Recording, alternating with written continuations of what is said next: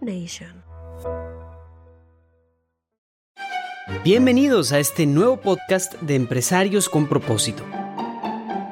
Aquí conoceremos historias fascinantes sobre líderes que han pasado por fuertes experiencias de cambios personales, profesionales y espirituales.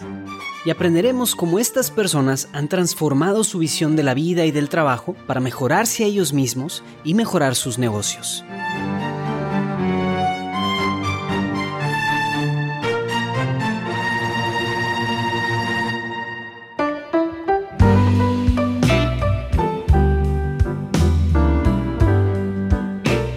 A un episodio más de Empresarios con propósito, donde en esta ocasión invitamos al empresario Sergio Garza de la empresa Telsa para que nos cuente su camino y cómo al definir su propósito a nivel personal y a nivel empresarial, Dios se ha ido revelando en su corazón y en su empresa. Bienvenido Sergio. Muchas gracias Armando, un placer y gracias por la invitación para poder compartir aquí con el auditorio. Julio Bayona, empresario de Jesús y su servidor Armando del Bosque, estaremos compartiendo con ustedes unos minutos para conocer un poco más de la historia de Sergio Garza y su empresa Telsa.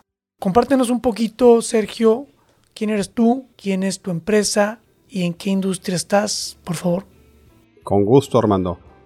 Mira, mi nombre completo es Sergio Garza Cantú, casado con cinco hijos. La empresa es Telsa Mobility Solutions. Estamos en una industria que abarca varios servicios. Prácticamente hacemos servicios de mudanza, servicios de reubicación y renta de muebles. Nosotros le llamamos a, este concepto movilidad ejecutiva. Es todo lo que requiere un ejecutivo cuando lo cambian de punto A a punto B puede ser doméstico, internacional. Atendemos 6.000 servicios al año prácticamente de cualquier parte del mundo a cualquier parte del mundo.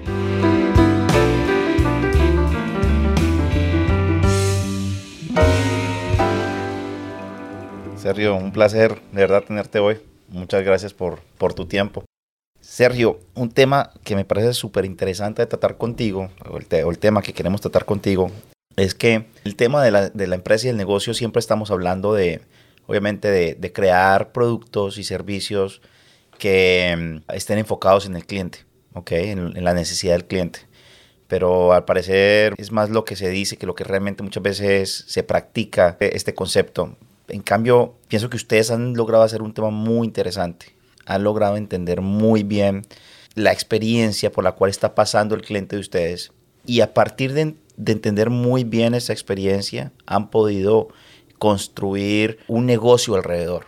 Y es precisamente lo que nos gustaría que nos contaras un poco más cómo lograron llegar allí, de qué se trata ese conocer, por qué, de dónde empezaste, mejor dicho, y cómo lo, llevas, lo has llevado a lo que es hoy por hoy Telsa a partir de fundamentar su operación en este concepto tan fundamental, pero que no muchos practican. Algunas veces se nos olvida que, que así se debería hacer todos los negocios.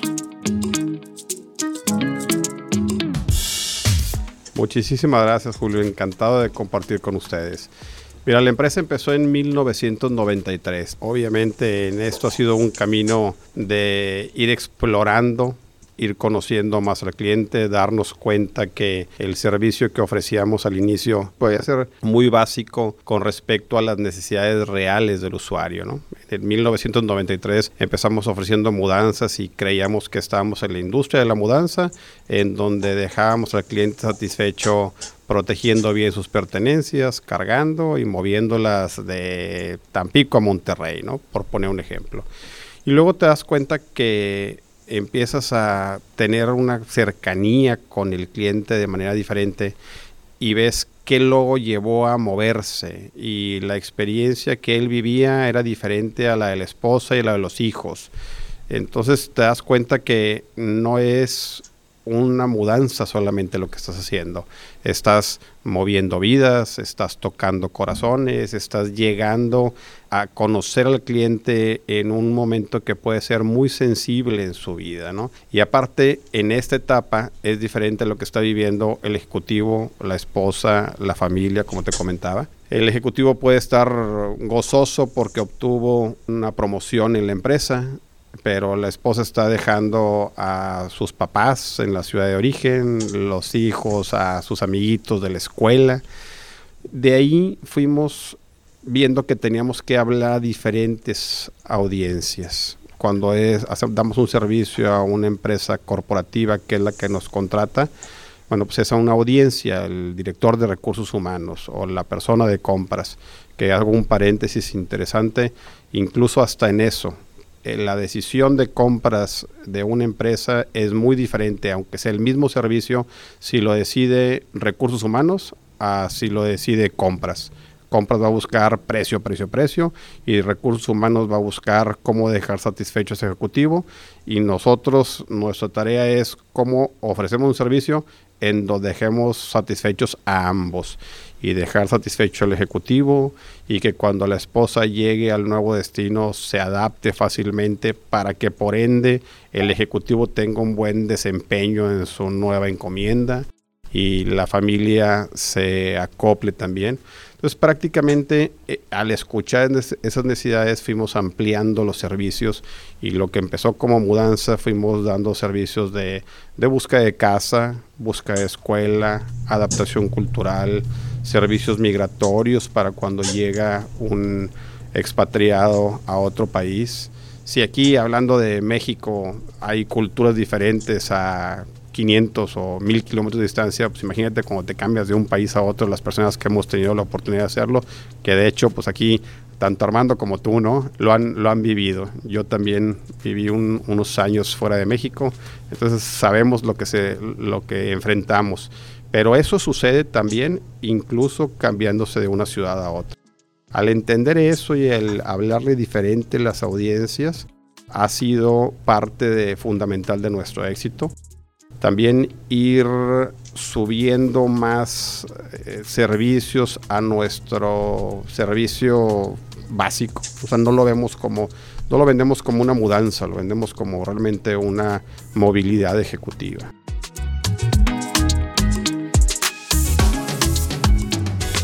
He escuchado antes de mudanzas internacionales y todo este tema, pero nunca había escuchado a llegar a un punto en donde esta compañía se preocupa por conseguirme el colegio a donde voy a llevar a mi hijo y de que la zona en que voy a vivir y, o sea, yo creo que ya esto ya es un, es un nivel extra, ¿verdad? De, de conocimiento y de, y de una intencionalidad pues de bienestar, de generar bienestar a las personas con las que ustedes están moviendo. Es, me gustaría que hundaras un poquito más allí en esa experiencia, un caso que recuerdes, algo que nos puedas mostrar más, más cercamente, cómo es ese entender de la situación por la que está pasando la persona. Mucho tiene que ver la experiencia que tiene en este tipo de servicios el usuario. Tenemos de todo, ¿no? Tenemos clientes que se han mudado por todo el mundo 20 veces, pues ya hay poco que enseñarles, es más, aprendemos de ellos. Tenemos clientes que es su primera vez y la forma en la que les hablamos es muy diferente.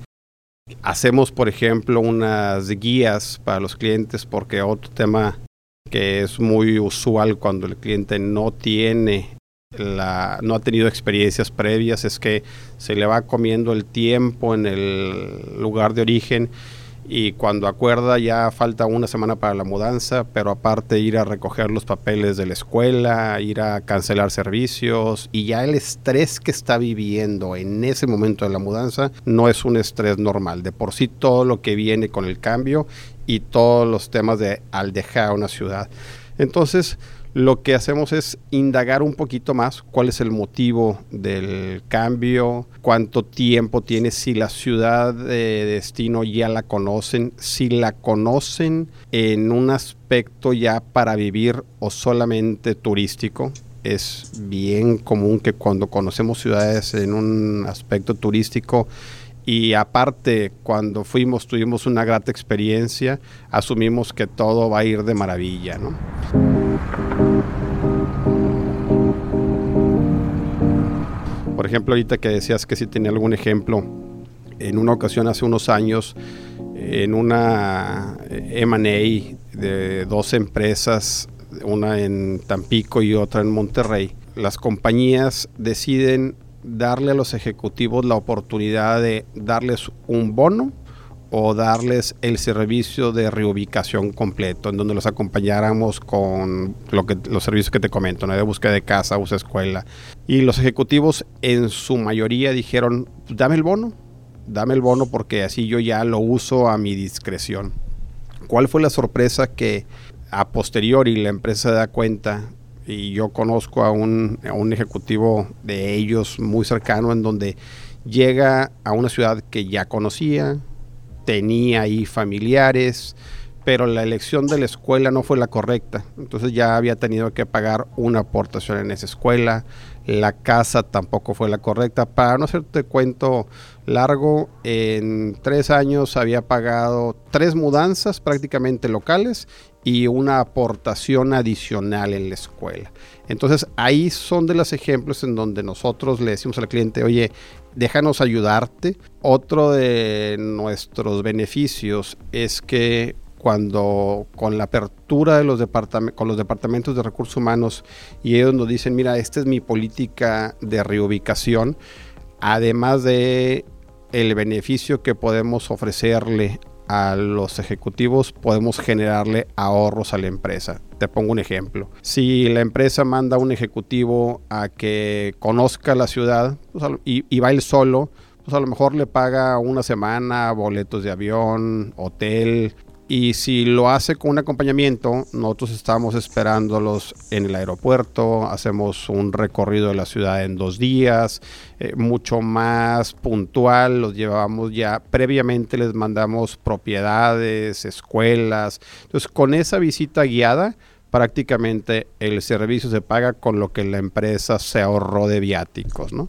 Y luego, igual, hay muchas empresas que en las políticas de movilidad dicen, oye, cuando te mueves de un lado a otro, tienes 30 días de hotel. Si nosotros ya tuvimos ese acompañamiento previo, pues realmente ellos van a llegar a ocupar el hotel dos días porque cuando llegue su mudanza ya tiene la casa, ya sabemos, eh, ya, tenemos todo elegido, ¿no?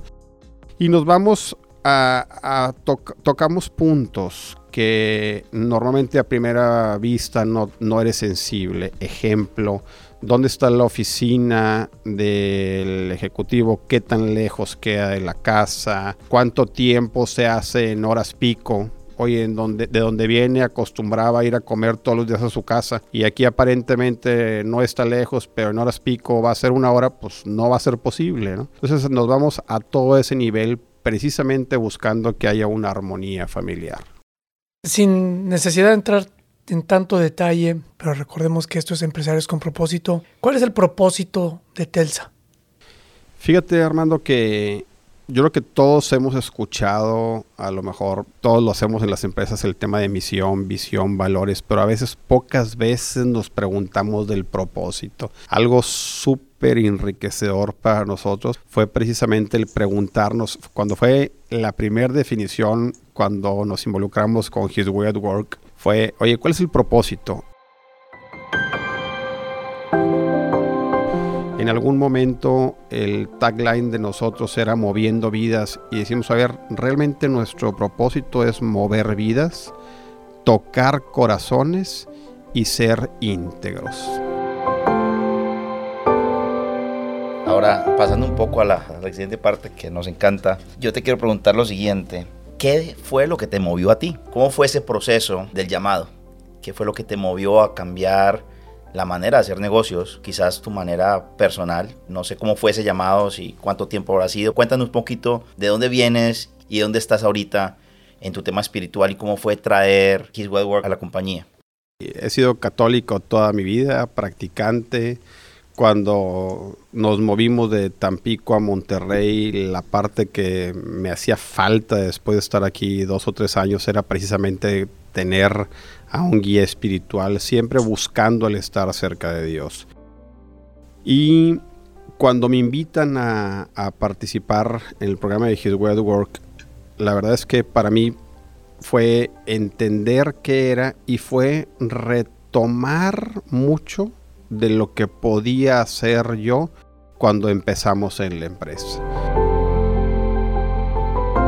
Y quiero hacer un paréntesis. Empiezo ahorita a atar cabos que estaban sueltos, ¿no? Ejemplo, siempre le decía a mi esposa, oye, hay, había un evangelio que me llamaba la atención, el de las de Dios vomita a los tibios, ¿no? O sea, me llamaba la atención y no sabía ni siquiera por qué. Y luego me daba cuenta que, a lo mejor ahorita me empiezo a dar cuenta que, oye, pues eso era, ¿no? O sea, a lo mejor eras, te sentías un católico practicante de misa dominical, de eh, participo en un grupo de rezar el rosario los sábados, pero pues hasta ahí. Y aquí fue volver a las bases de cuando empecé. Cuando empecé yo en el 93, empecé yo con tres personas, yo cargaba, yo cotizaba, yo hacía absolutamente todo. Entonces la fraternidad que había con mi equipo, con los colaboradores, eran familia tal cual. Y luego en la lucha de, en el crecimiento, en la expansión, en el querer institucionalizar, creo que siempre los empresarios tenemos así como que el sueño de, ahora sí hay que institucionalizar. Y eso trae como consecuencia como que tienes que ser mucho más rígido, todo orientado a procesos, eso hace, hay más frialdad, eh, así lo, así lo percibo. Y creo que este tema de, o este llamado de His Way at Work nos ayuda a volver a las bases y tratar de hacer lo mismo que hacía Sergio con cuatro colaboradores, ahora con 400. Entonces es sí poder permear la cultura de una forma mucho más puntual, con el equipo de cuidado, con el líder de misión, y te das cuenta que te encantaría poder convivir con todos, el tiempo no te lo permite, la distancia geográfica, pero lo que estamos asegurándonos es que no haya una persona dentro de Telsa que no le hablemos de Dios por medio de nuestras acciones, respetando las creencias ideológicas y religiosas, pero ahora sí me queda claro que a eso, esa era la llamada de atención con ese evangelio de que Dios vomita a los tibios, era, oye, ¿qué estás haciendo tú con la gente que te he encomendado?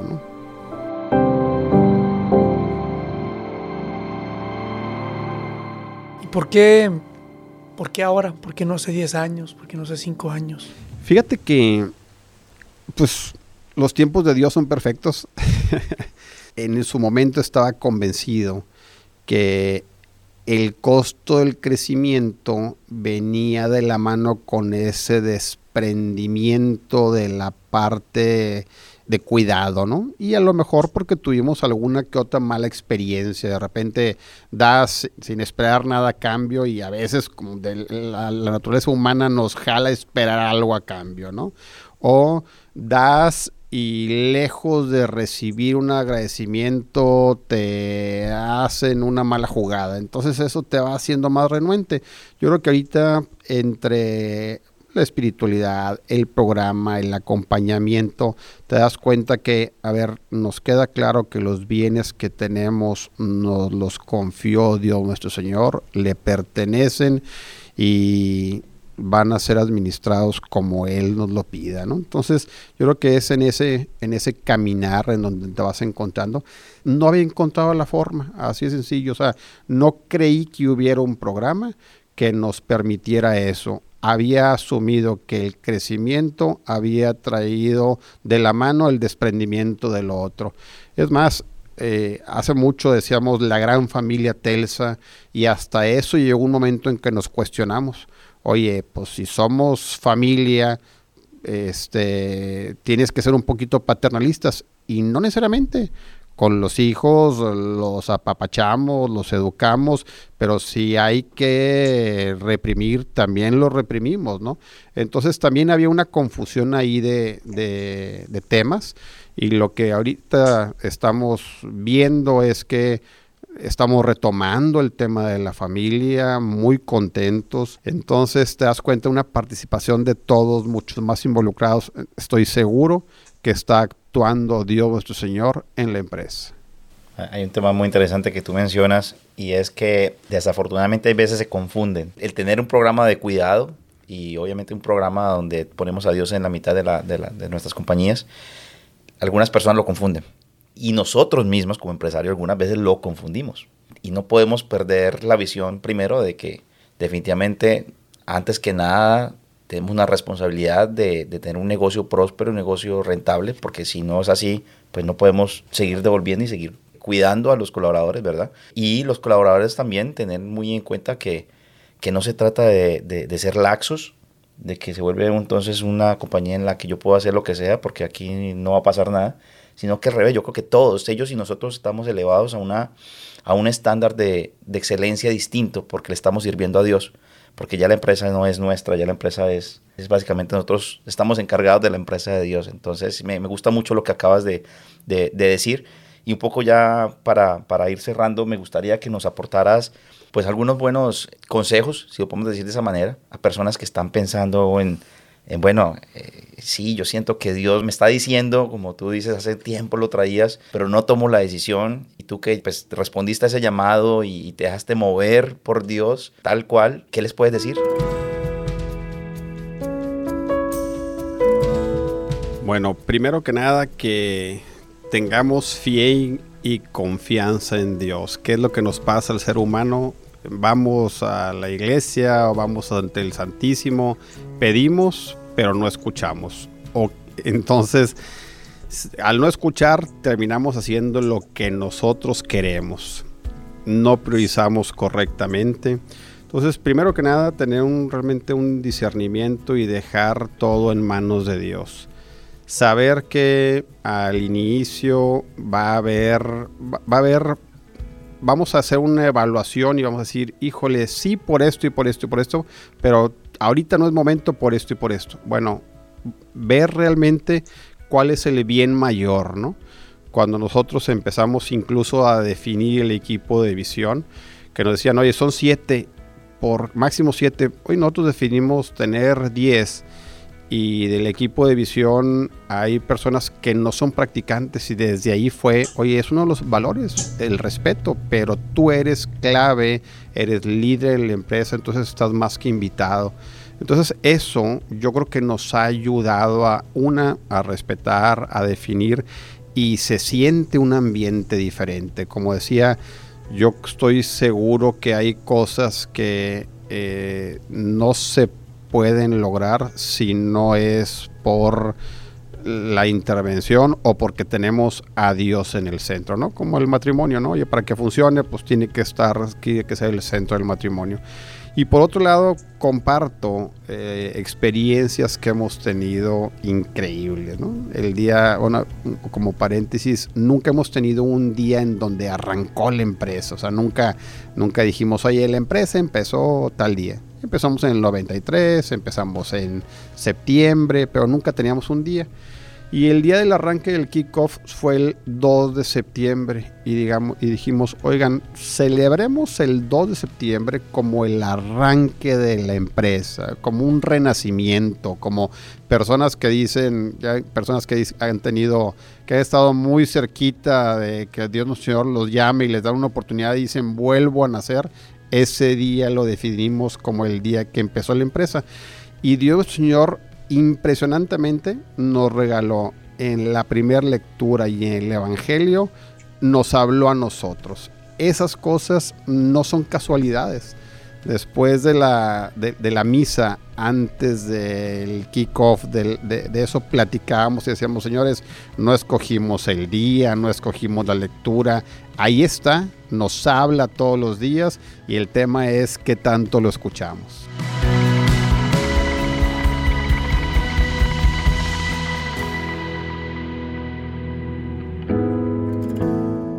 Fabuloso, Sergio. Sí, es, sí. Siempre es muy emocionante escuchar a los empresarios en general que son valientes y más a estos empresarios que con propósito van a la, a la guerra, ¿no? Y, y se la juegan por los colaboradores y por el mercado y por hacer las cosas bien. Felicidades. Como resumen, pues tenemos entonces a Sergio Garza Cantú, una empresa que se llama Telsa, donde una de las bases del éxito es conocer al, al cliente en, que está en momentos de estrés, en este caso, una mudanza, satisfacer todas las audiencias desarrollar servicios complementarios precisamente para satisfacer a, las audiencias, mover vidas, tocar corazones y ser íntegros es su propósito y eso los lleva a ser fraternales. Al inicio es volver al principio, qué bonito lo que nos compartes. Nos dices que Dios actúa en la empresa, que tengamos fe, que tengamos confianza, que dejemos de pedir sin escuchar y nos pides o nos convocas a tener respeto a los diferentes puntos de vista dentro de la empresa. No sé si me faltó algo. De verdad, solamente nos queda yo que agradecerte de nuevo por tu tiempo, un excelente testimonio y tanto empresarial, obviamente aprendimos mucho de, de, la parte empresarial y la, y la parte de tu conversión, la parte de fe hacia el, hacia el negocio, que siempre son, son unas historias espectaculares, la que tenemos el gran gusto de escuchar en, en este podcast y que pues, a propósito los invitamos para que se mantengan conectados y nos, y nos acompañen en, el próximo episodio. Sergio, un abrazo muy grande y muchísimas gracias, de verdad, mil gracias por tu participación hoy. Gracias a ustedes por la invitación y, y más que puesto, un placer y un honor compartir aquí con ustedes. Empresarios que están ahí en, en la duda si entran o no entran. Armando, Julio, si en algo puedo ayudar o con alguien puedo platicar. Hubo quien platicó conmigo, me dio el empujoncito, entonces estoy para poder corresponder. Yo creo que el estar aquí regalándonos este tiempo es muchísimo, estás haciendo ya muchísimo, porque precisamente vas a encender los corazones muy seguramente de una gran cantidad de empresarios que, si Dios permite, podamos llegar con, con este podcast. Así que un abrazo de nuevo, que estés muy bien y saludos a todos. Gracias, Sergio. Igualmente, gracias.